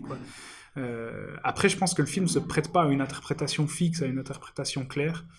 Euh, je pense que Zulaski refuserait d'ailleurs ce genre de, de posture, mais pour le body horror, il y a quand même une, une, expérience, tu le disais aussi, Jean, éprouvante par rapport au corps, où, la performance des acteurs te fait te sentir toi-même assez mal par rapport à pas forcément par rapport à leur mutilation, mais simplement leur manière de se mouvoir euh, dans, l'espace. Oui, la- l'aspect le plus incarné, l'aspect simplement euh, émotionnel du film. euh, c'est peut-être pas tout à fait un hasard qu'il ait intéressé les musiciens. Il y a un très beau clip Mm. de, de Massive Attack pour Woody in My Blood, qui est une variation sur la, la scène la plus connue Ouais. du film. Euh, dans Birds of Canada, un de leurs albums, euh, Music as the Right to Children, il y a une boucle spécifique où je je voudrais pas avancer avec certitude que c'est un sampling de, de la musique de possession de Krasinski, mais si ça l'est pas, c'est on est assez proche du plagiat. Mm. Euh, bah, c'est un film émotionnellement très fort et ça, demande beaucoup d'implication de, faire ça.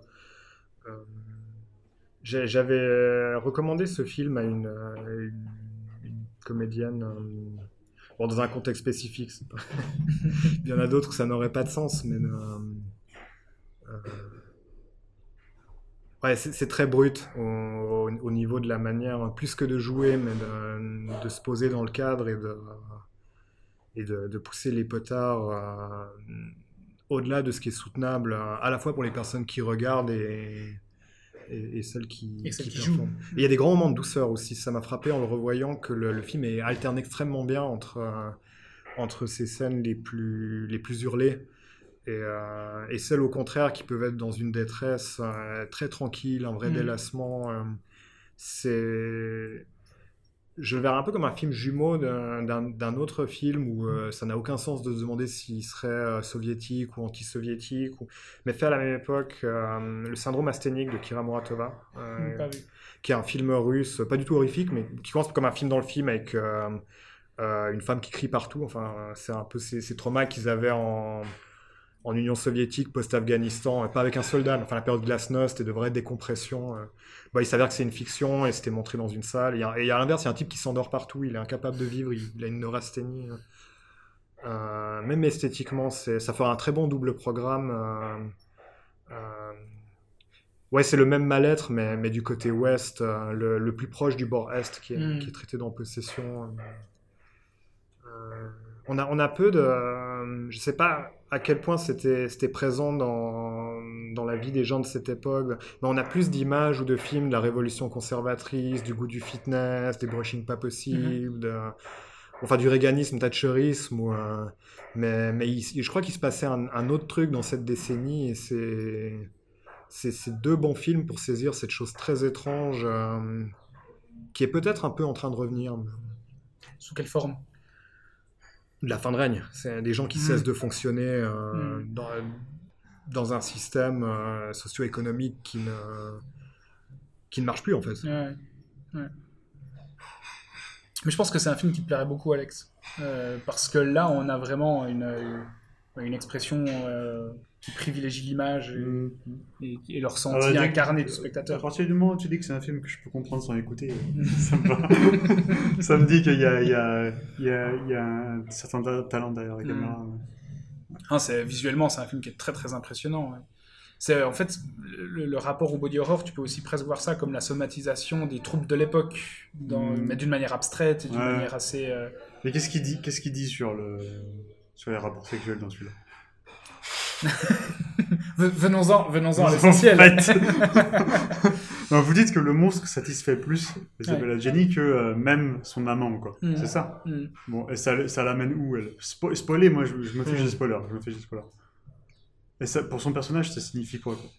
C'est une excellente question parce que je pense que c'est absolument un point aveugle du film. Elle doit à peu de choses près bouffer des gens pour pouvoir continuer à nourrir cette chose. Ouais. Euh, Peut-être qu'à la fin des fins, c'est même pas un rapport réellement sexuel, mais de, de, de vraiment nourrir un... C'est compliqué à expliquer en voyant pas l'entité en question. Ouais, mais, ok. mais, euh, c'est- j'ai- j'avais pas pensé. C'est vrai qu'il y a un truc euh, qui n'est absolument pas réfléchi par le film. Enfin, au-delà de trouver mieux en termes de partenaire sexuel, Ouais. qu'est-ce que, à, à quoi ça mène euh, cette personne? Euh, à Pas grand-chose dans les faits. Enfin, c'est même pas. Je crois que c'est pas traité. Non, c'est pas traité. Ça crois. intéresse pas le film? Le film ne s'y intéresse pas, en tout cas? Je crois pas. Hein, Je crois pas. C'est plus un film sur la jalousie. Ok. C'est le, mo- c'est le moteur. euh, c'est c'est un moteur euh, qui, va, qui va mener les personnages à faire certaines choses pour faire avancer l'histoire, quoi, mais euh, c'est pas le. Bah, C'est-à-dire que elle, ça, c'est, à même pas forcément à l'origine de son trouble. Mais c'est une- moi, moi, ce qui m'a intéressé, c'est que tu as dit que ça devient un, double de Sam Neill. Ouais. Ok. Mais physiquement? Physiquement. Physiquement, Ouais. Interprété finalement par Sam Neill avec euh, simplement des lentilles qui, à l'origine, devaient être des lentilles vertes comme celles euh, du personnage de- du double de. Adjani et qui, je crois qu'ils se sont merdés sur le tournage.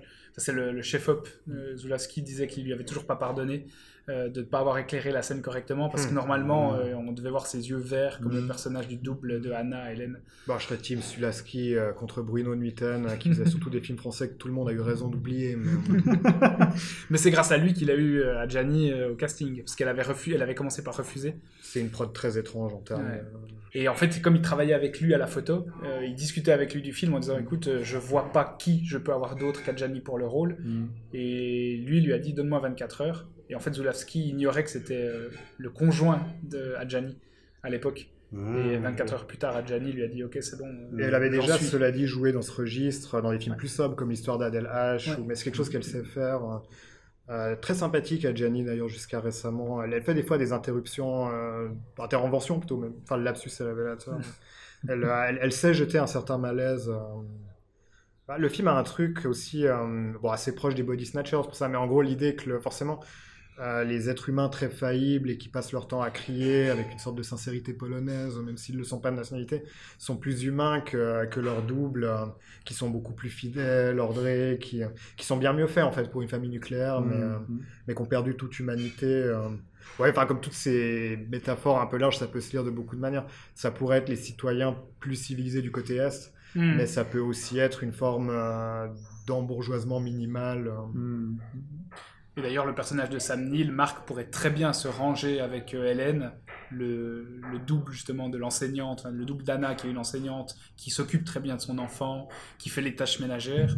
Mais malgré le fait qu'il puisse se ranger avec elle, Oui, le film est un peu perte là-dessus parce que c'est, enfin, tant que lui est pas passé en double, en suggé- enfin, ça a quand même l'air de suggérer qu'il est mieux avec le robot qu'avec sa compagne. Mais euh,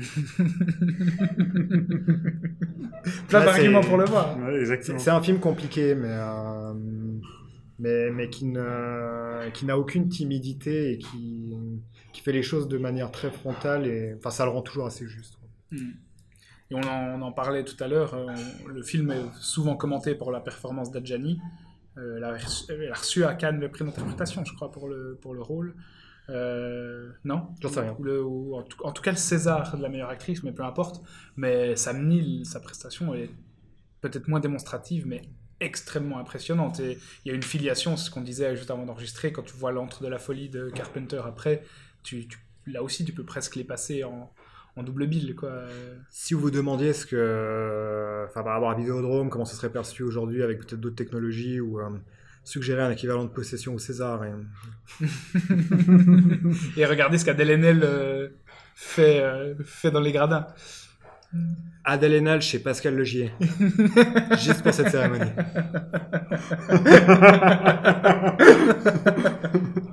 on, tient un concept qui va la faire revenir au cinéma. C'est sûr. Ouais.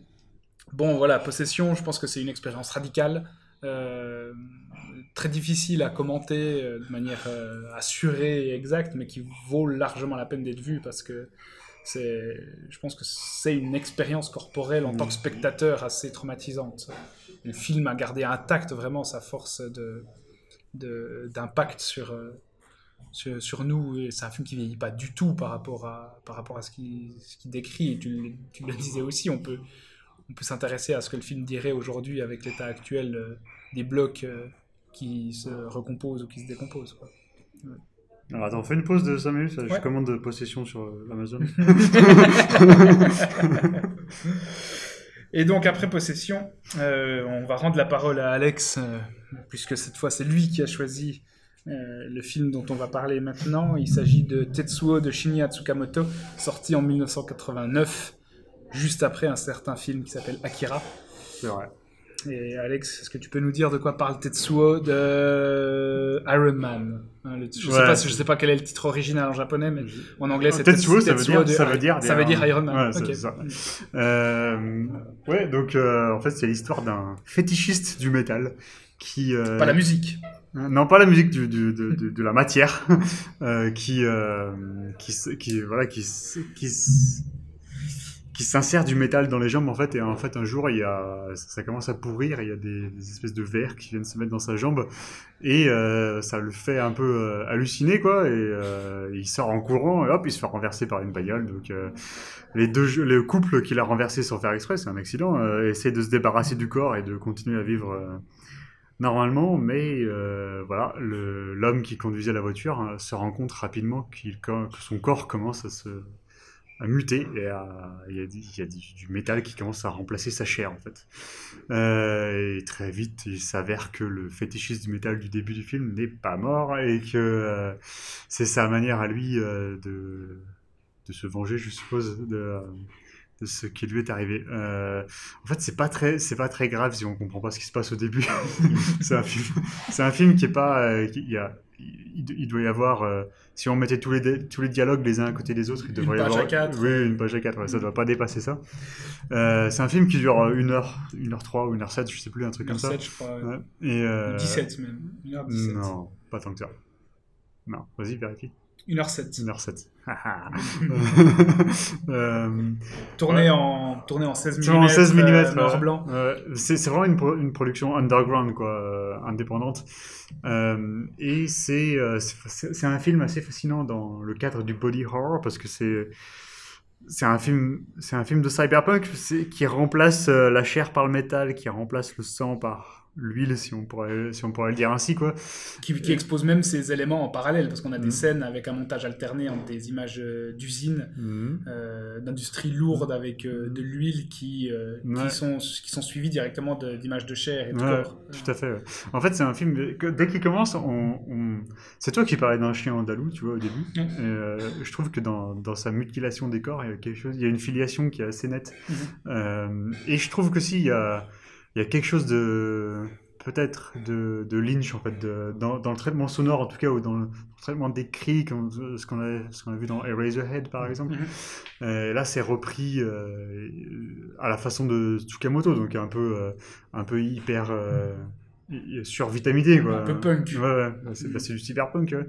Et, et euh, ouais, c'est un film. On n'est pas obligé de, de comprendre vraiment ce qui se passe. Le plus important, c'est vraiment de- d'essayer de, le ressentir le film.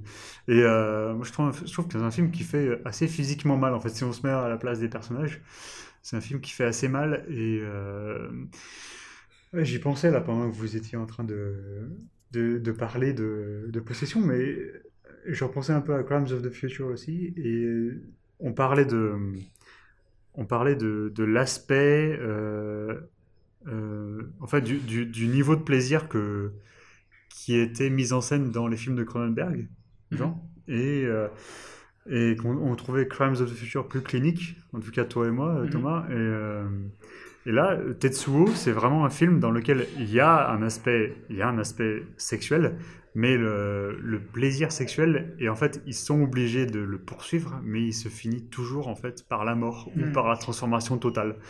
Euh, et il n'y a jamais, par exemple, dans le dernier Cronenberg, il y a encore cette notion de plaisir pour le plaisir, par-delà la douleur. Hmm. Alors que dans le. Et Il y a encore la notion de, de plaisir fertile. Oui, oui. ouais. pas du tout dans Tetsuo. Euh, Dans Tetsuo, c'est le Ouais. plaisir qui mène à la mort. Ouais. Euh, donc, euh, pour spoiler, si on peut appeler ça un spoiler, mais le personnage, le personnage principal, le, le mec qui a renversé le fétichiste du métal, quoi, et qui se transforme, eh ben, euh, son pénis devient euh, un forêt, quoi. C'est un énorme. euh, Fraiseuse. Oui, oui, c'est- c'est une fraiseuse. Voilà pourquoi t'aimes le film. c'est ça, c'est la seule raison. Euh, et ça, et en fait, en fait, avant qu'il se transforme totalement, c'est marrant. il y a- et en fait, il, euh, il y a une scène où ça, on sait pas trop s'il hallucine ou si, s'il rêve ou si ça se passe vraiment, mais il y a une scène où sa, sa partenaire, sa, sa copine, a une espèce de de tuyau d'arrosage, je sais pas comment, en- tout en métal, euh, avec lequel elle va finir par la sodomiser en fait. Mm. Et, euh, et suite à cet acte, il se retrouve encore plus transformé en, en homme de métal quoi. Et euh, finalement, c'est elle qui va se retrouver sur son sur sa fraiseuse comme tu dis et, euh, et perdre la vie quoi, parce que forcément bah ça, ça la tue. Euh, et, euh, même si euh, le fétichiste métal reviendra pour lui redonner vie en fait un peu plus tard dans le film pour enfin pour prendre possession de son corps en quelque sorte. Euh, mais ouais, c'est un rapport euh, c'est un rapport beaucoup plus terminal au sexe en fait. Euh, de- Tetsuo, enfin pardon, Shi- Shinya Tsukamoto, il, il semble dire que la, la transformation technologique du corps, la cyber transformation du corps mène à un état où le plaisir n'a plus sa place en fait. Je sais pas, je trouvais que ça, Mm, ça, mm. ça- c'était assez intéressant dans le, dans le débat qu'on avait plus tôt quoi. le plaisir et même la même la la, la génération de nouveaux individus quoi enfin c'est c'est un, c'est un cul-de-sac c'est une évolution Mhm. qui, qui est représentée comme un cul-de-sac de l'espèce on peut pas, il n'y a pas de reproduction possible Ouais, c'est avec. ça. Il y a même, c'est même, on est même obligé d'avoir moins de personnes.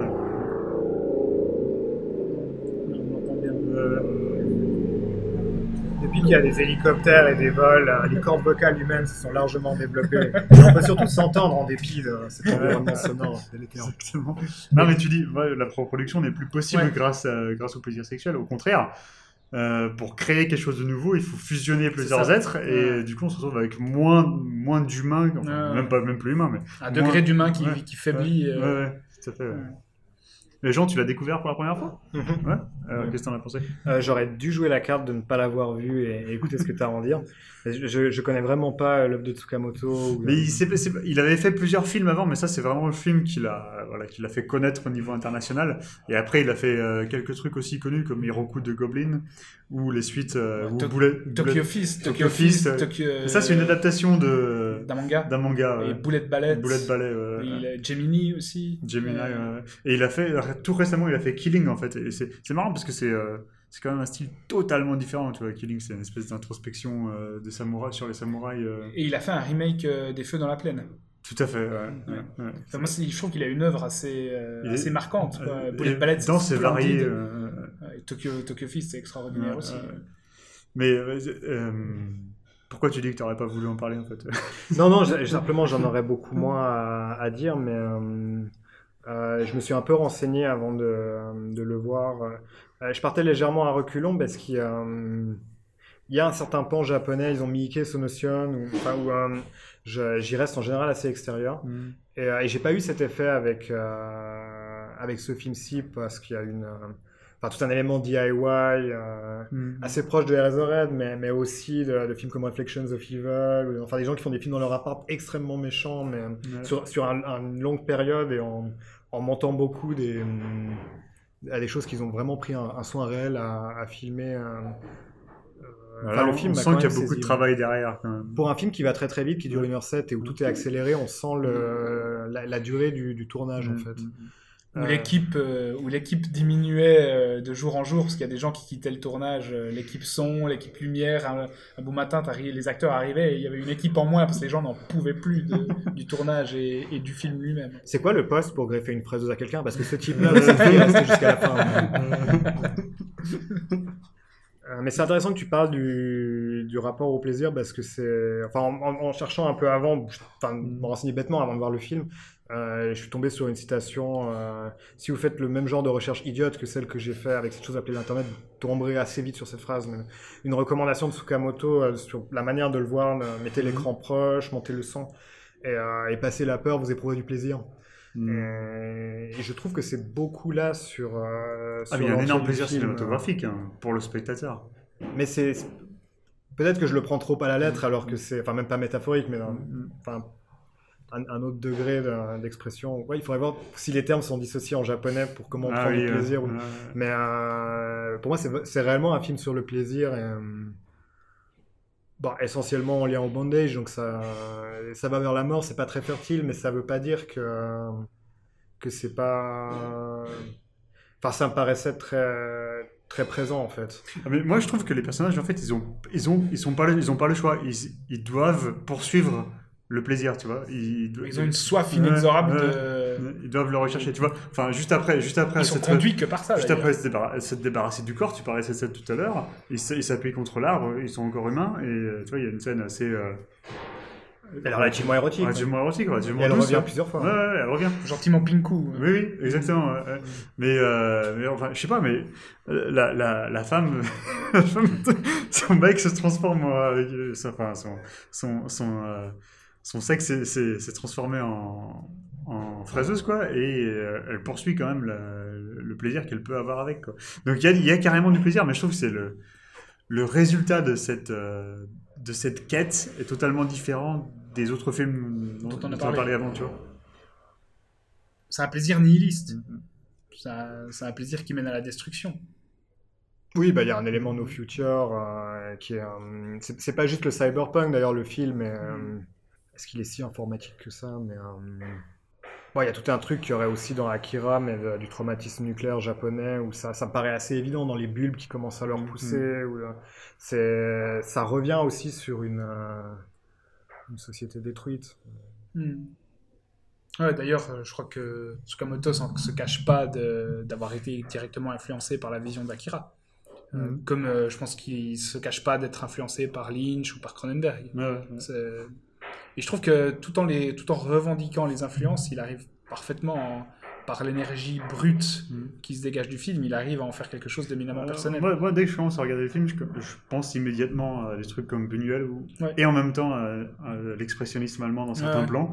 Tout à Et, fait. ouais. euh, et, et en même temps, il y a cette forme euh, Totalement inédite. d'hyper, de, de- d'ultra énergie en fait qui Mhm. euh, qui avait pas été associée à ces genres avant quoi, Mhm. qui donne au film une densité, une texture euh, qui en font quelque chose de vraiment unique. En fait, il y a, y une rage que tu trouves pas, Ouais, euh, ouais. que tu trouves pas forcément dans les autres euh, Ouais. titres que tu as cités.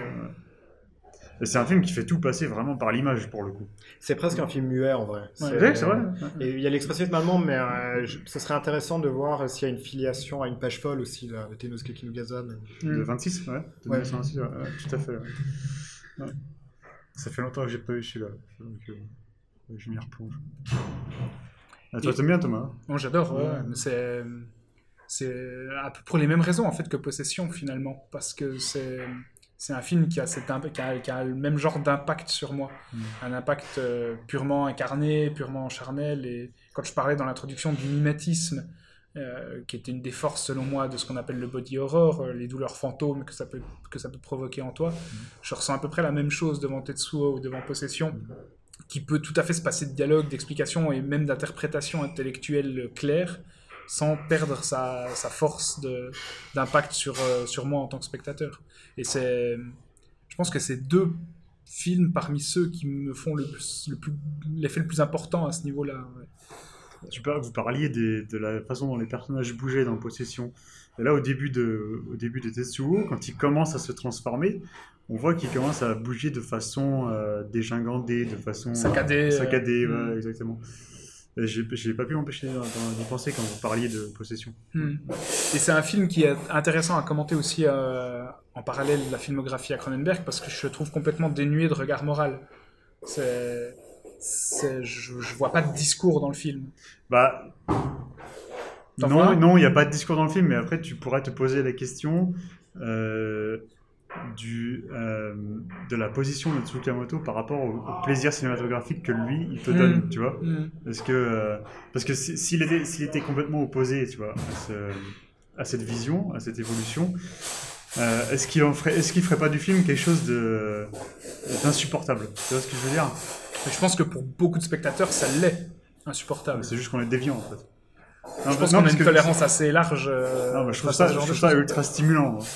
Ouais, ouais, mais je pense que ça, je pense que c'est un film qui peut être vécu comme une agression par Ah un oui. bon nombre de spectateurs, une agression des sens et, et même une agression euh, intellectuelle aussi, quoi, par rapport à ce que ça représente. Vous avez les bruitages Tetsuo pour l'occasion. Exprès commandé pour, euh, pour l'enregistrement du podcast. bon, au niveau du son, tu disais ça peut être un film muet. En fait, ça peut être un film sans dialogue, mais le, Ouais. le son est extrêmement Le important quand même. Les bruitages sont extrêmement Ouais. importants. Ouais. Euh, bah, dans cette fusion entre la Mm. machine et entre le fer et puis la chair, il y a, elle a aussi quelque chose d'assez agressif quand même. Bah, brut, euh, punk, qui... Non, mais cette idée que la, que, que, que la mort peut être euh, surmontée soit par la repossession par la machine, soit par euh, la transformation totale en un nouvel Mm. être, en fait, euh, qui en font quelque chose de totalement. c'est quasiment. ouais, c'est comme tu disais, c'est nihiliste, tu vois pas d'autre terme, Mm. en fait. Ouais. Et Vas-y Jean. Non, non. Euh, je cette, cette idée de la mort, en fait, euh, je pense que c'est quelque chose qui sous-tend aussi tous les films dont on a parlé, y compris ceux dont on n'a pas parlé mais qu'on avait prévu de parler. Euh, la fiancée de Frankenstein et puis euh, Réanimateur, c'est des films, et, le, et le Cronenberg aussi, et Possession aussi, et Tetsuo aussi, c'est des films qui posent quand même la question de, de l'expérimentation corporelle pour essayer de vaincre la mort, ou en tout cas de la, de la repousser le plus loin possible. Il y a une angoisse de la finitude, euh, et ça aurait pas changé avec les autres titres qu'on a cités non plus, c'est le podcast de l'insécurité sexuelle également. Enfin, c'est étrange Ah ouais. comme les deux Ouais. choses sont... Ouais. euh. Ils sont liés. Euh, c'est pas pour revenir longuement sur Crimes of the Future, mais ça m'y faisait penser sur l'action du, du plaisir et de son inverse. Euh, c'est un film qui postulait que c'est un monde où les êtres humains n'éprouvent plus la douleur. Mm. Et c'est une grande partie de ce qui les rend inhumains. Ou la- Enfin, c'est aussi tous des films qui... Enfin, qui ne peuvent pas dissocier le fait qu'on a besoin de... Enfin, le fait d'avoir mal et le, le fait d'éprouver du plaisir. On a besoin d'être en capacité d'éprouver quelque chose de réellement douloureux par rapport au monde pour être également en mesure de... euh, D'être considéré comme humain. Oui, et d'y éprouver quoi que ce soit Mm. d'agréable aussi. Mm. Euh, ça, je, je dis ça parce que j'ai pas grand chose à dire sur Tetsuo, donc c'est pour. Et en même temps, à la fin, à la fin vous- quand, quand vous, quand vous voyez le, euh, la scène où, où, euh, Tetsuo se fait, se fait euh, courser par euh, le, le fétichiste du métal, Mhm. euh, et en fait, on voit où il a, en fait, il a, il a des espèces de, de turbo-réacteurs là au pied, et qui, c'est tout de la stop motion euh, Mhm. pour, pour accélérer la scène. Techniquement, techniquement c'est quand même dingue, mais, mais là, on voit que le, le fétichiste du métal, il prend un réel plaisir à euh, courir après le, À infliger à- à quelque infliger chose. ça à sa victime. Ouais. ouais, ouais. Ouais. C'est un film assez sadique quand même. Oui, ah, totalement. Ouais, le, le plaisir est déporté sur, euh, Ouais. sur ce qu'il fait subir à Oui. l'autre et pas forcément sur lui. Euh. Bah, il y a aussi un truc assez maso. euh, bah, Il y a déjà quelque chose de maso dans le, de, de maso dans le geste initial, puisque il n'y a rien qui motive, en tout cas dans, dans le récit, Non, c'est juste un le, le- le premier geste de, de se foutre une barre de métal dans la cuisse. Ouais, ouais. Je fais une analogie euh, très large au niveau d'une œuvre au Japon, donc je laisse les nippophiles euh, se faire seppuku. euh.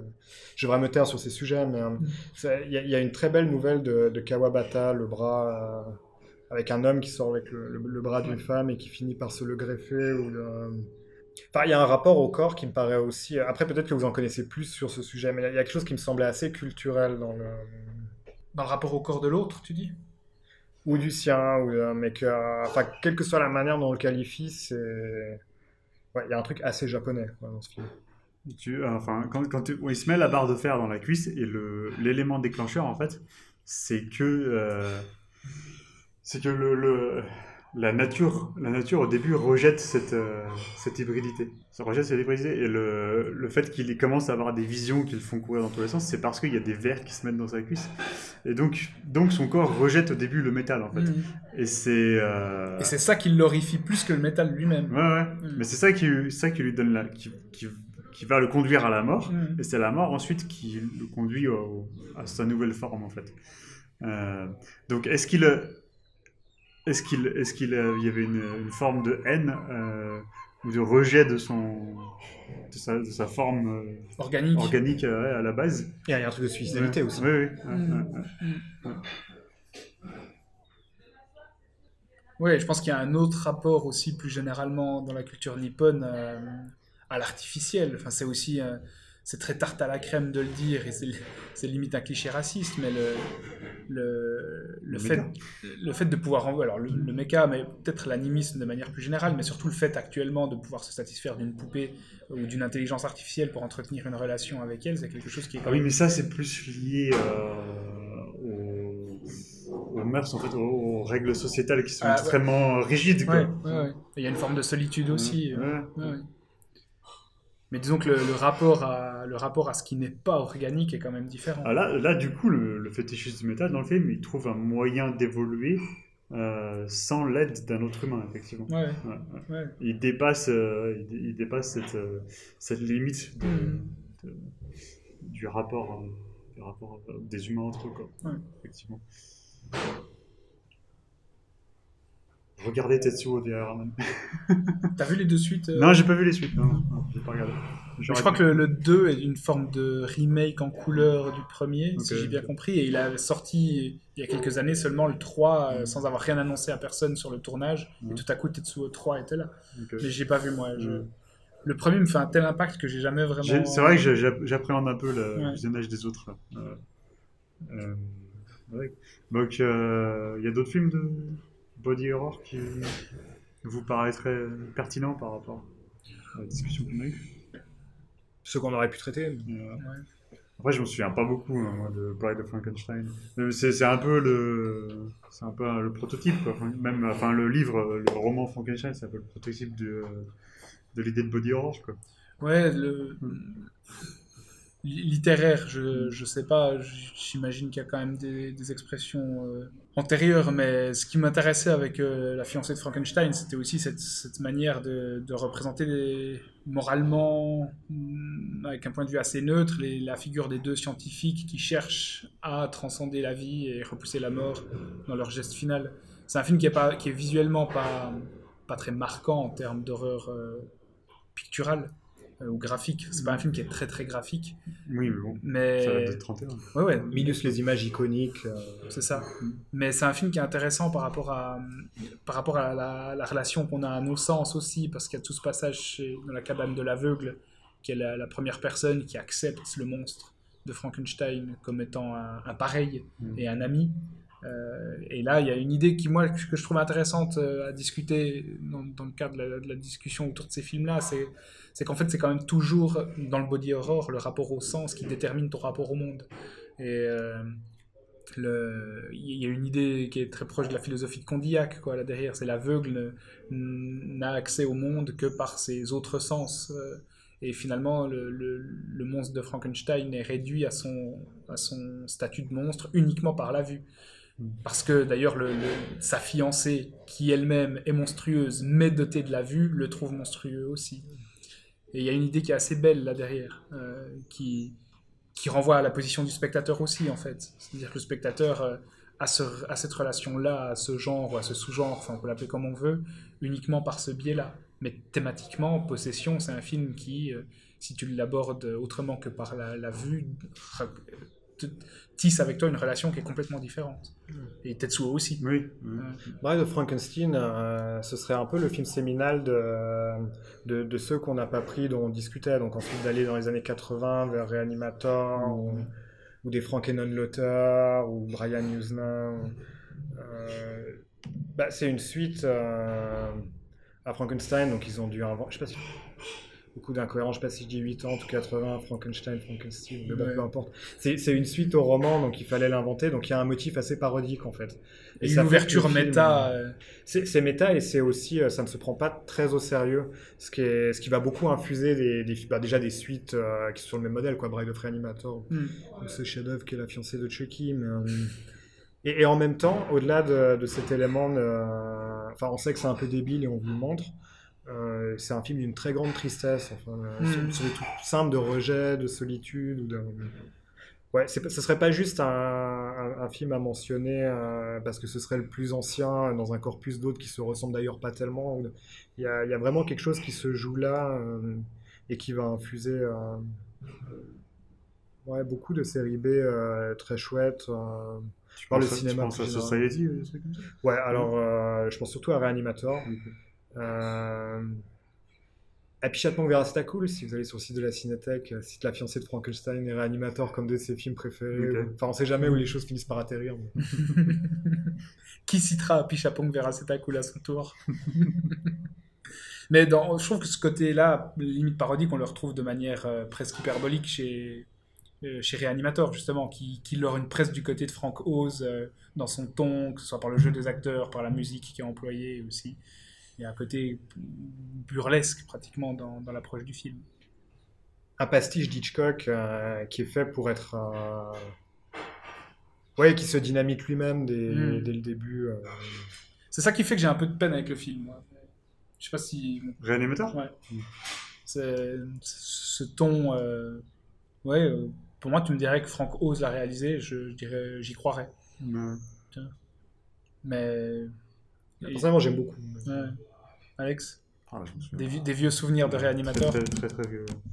Moi, j'avais, je crois que j'ai même jamais lu la nouvelle d'origine de Lovecraft. Non. Donc, euh, C'était pas mal déjà là, non? Ouais, ouais, ouais. Combien de temps? 1h30. Ah bah ouais, tranquille. Tranquille. Spécialiste des conclusions Non, non. La bière commence à faire son effet là, j'en peux plus. Alors, comment conclure là-dessus euh, Réfléchissons. Non, bah je crois que le... Ça commence toujours comme ça. Je, sais. Je dis Alex conclut, il dit non, et, et après un long silence, c'est bon. Non, mais en fait, finalement. euh, Non, non, mais le truc que j'ai remarqué, c'est le, le sujet qui, re- qui revient le plus, alors que je m'y attendais pas vraiment, c'est euh, la mise en parallèle du body horror et euh, du, du rapport au sexe, quoi. Et c'est pas uniquement parce qu'on a parlé de Cronenberg. Non, effectivement, Ouais. c'est omniprésent dans euh, tous les films de la sélection. là, Ouais. Je pense que sexe et mort sont, sont forcément. C'est pour ça que l'orgasme, on l'appelle la petite mort. Et, et si ça, c'est pas une conclusion Merci, c'était Expose d'épisode 19. Genre, tu veux euh, dire quelque chose pour terminer? Bah, j'aurais été tenté de dire euh, oubliez votre corps, regardez des podcasts, mais c'est pas tout à fait vrai parce que j'aime bien la vôtre, elle est longue et généralement j'en écoute en faisant du vélo d'intérieur, donc c'est c'est plutôt bien à cet égard euh, la plupart des expos. euh, Plus long que ceci d'ailleurs. Ouais. Ouais, on, a, on, avait, on avait quoi Un film de moins d'habitude? On a un film de moins que d'habitude. Ouais. Mais là, c'est pas mal. Ouais, là. non, c'est bien, c'est bien. Mais on, fera- on refera jamais un podcast aussi long que les deux premiers, parce que c'est Ah, putain, ouais. c'est abusé. Le truc sur les courses automobiles, on avait fait tous les films de courses automobiles. Non, je crois que. Bon, en tout cas, c'était un plaisir de t'avoir, Jean. Ouais, c'était bien, genre. Merci Ouais, pour l'accueil. Ça sera à refaire. J'espère que t'as pris du plaisir.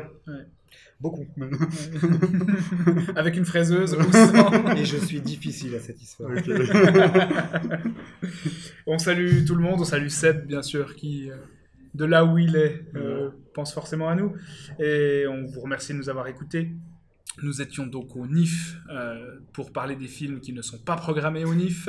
Euh, ça explique aussi le bruit ambiant, puisqu'on on a fait ça de manière un peu guérilla, un peu à la Tsukamoto. Ceci dit, au NIF, ils ont passé de Private White Hair, C'est juste. où il y, a des- il y a un personnage de jumeau qui est assez Cronenberg. Voir Zulawskien, Voir Si tu le dis, je sais pas. Je sais pas. de Ronnie Yu. Oui, de Ronnie Ouais, de Private ouais, tout à fait. C'était donc Expose épisode 19 consacré à l'horreur corporelle. Euh, le prochain épisode, il se pourrait bien que, je crois qu'on l'avait déjà annoncé la fois passée, il se pourrait bien que cette fois-ci on aille dans quelques univers parallèles Ouais, pour, euh, pour l'épisode suivant. Merci, à bientôt, salut, ciao.